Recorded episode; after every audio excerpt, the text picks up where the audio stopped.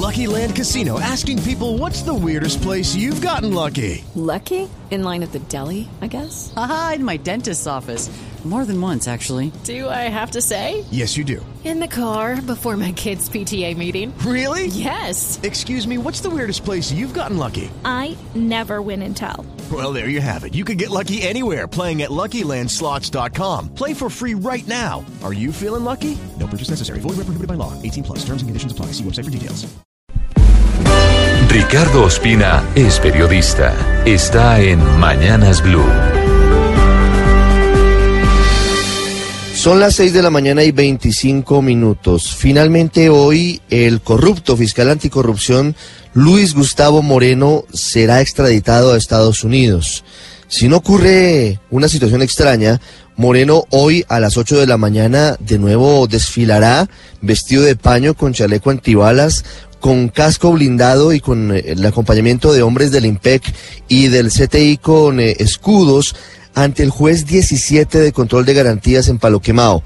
Se espera por parte de él y de la fiscalía que la quinta sea la vencida, que esta vez sí le aprueben el principio de oportunidad, que sería la puerta para que él siga colaborando a pesar de estar en una cárcel de Estados Unidos con la justicia colombiana y se conozca en su verdadera magnitud el escándalo del cartel de la toga, porque Moreno dice que todavía faltan muchos dirigentes políticos, muchos empresarios y otras personas que no han sido mencionados y que podrían ser sujetos de investigaciones en nuestro país.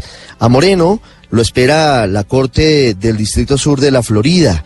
Llegará a Miami y tendrá que responder por el delito de lavado de activos. Recuerden ustedes cuando fue grabado y pillado con las manos en la masa, recibiendo un soborno en efectivo de 10 mil dólares en una entrega controlada por parte del exgobernador de Córdoba, Alejandro Lyons.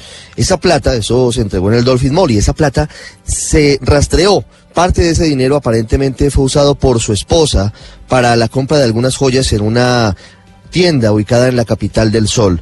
Lo que está en juego aquí es si Moreno desde Estados Unidos podrá o no seguir colaborando con la justicia colombiana de manera efectiva, si puede o no avanzar hacia lo que significaría eventualmente el pago de su pena en Estados Unidos por lavado de activos y también colaborando con la justicia de ese país. ¿Qué va a pasar? ¿Será que eventualmente expresidentes de la Corte Suprema tendrán que desfilar ante la justicia norteamericana?